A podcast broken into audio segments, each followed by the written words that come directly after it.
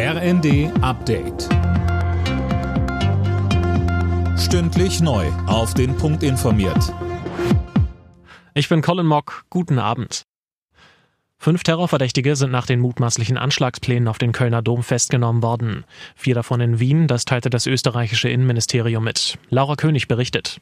Auch in Wien und Madrid hat es Hinweise auf mögliche Anschlagsplanung gegeben. Berichten zufolge führt die zu einem Ableger des IS. Wir nehmen die islamistische Terrorgefahr sehr ernst und sind äußerst wachsam, sagte Bundesinnenministerin Faeser den Funke Zeitung. Sie sagte aber auch, wir alle lieben unsere weihnachtlichen Traditionen und lassen uns nicht einschüchtern oder an unserer Lebensweise einschränken. Dauerregen, der auch über die anstehenden Feiertage anhalten könnte, lassen deutschlandweit die Flüsse anschwellen. Hochwasserwarnungen gibt es für viele Bundesländer, unter anderem Niedersachsen und Sachsen-Anhalt im Einzugsbereich des Harz sowie an der Weser. In Sachsen und Thüringen und auch in Nordrhein-Westfalen gibt es bereits örtliche Überschwemmungen. In mehreren Orten ist die Bevölkerung aufgerufen worden, Keller und Erdgeschossräume zu verlassen.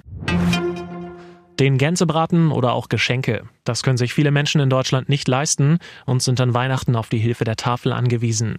In diesem Jahr sind bei der Organisation wieder zahlreiche Spenden eingegangen, doch es braucht auch die Hilfe der Politik, sagte der Vorsitzende der Tafel Andreas Steppun. Wir bekommen zwar eine Erhöhung des Bürgergeldes, was wichtig ist, aber das, was wir in Deutschland auch brauchen, ist dringend höhere Mindestlöhne und höhere Renten, damit nicht also auch die Menschen, die arbeiten gehen oder jetzt in Rente sind, dann auch noch zunehmend verarmen. Und wir wünschen uns natürlich auch, dass die Politik die Tafeln auch direkt zum Beispiel bei der Infrastruktur oder bei der Anschaffung von Kühllogistik unterstützt. Da geschieht noch viel zu wenig. In London ist ein zweiter Mann festgenommen worden, der ein Werk des Street Art Künstlers Banksy geklaut haben soll. Es handelte sich um ein Stoppschild mit drei Drohnen darauf. Der erste Verdächtige ist mittlerweile gegen eine Kaution wieder freigelassen worden. Alle Nachrichten auf rnd.de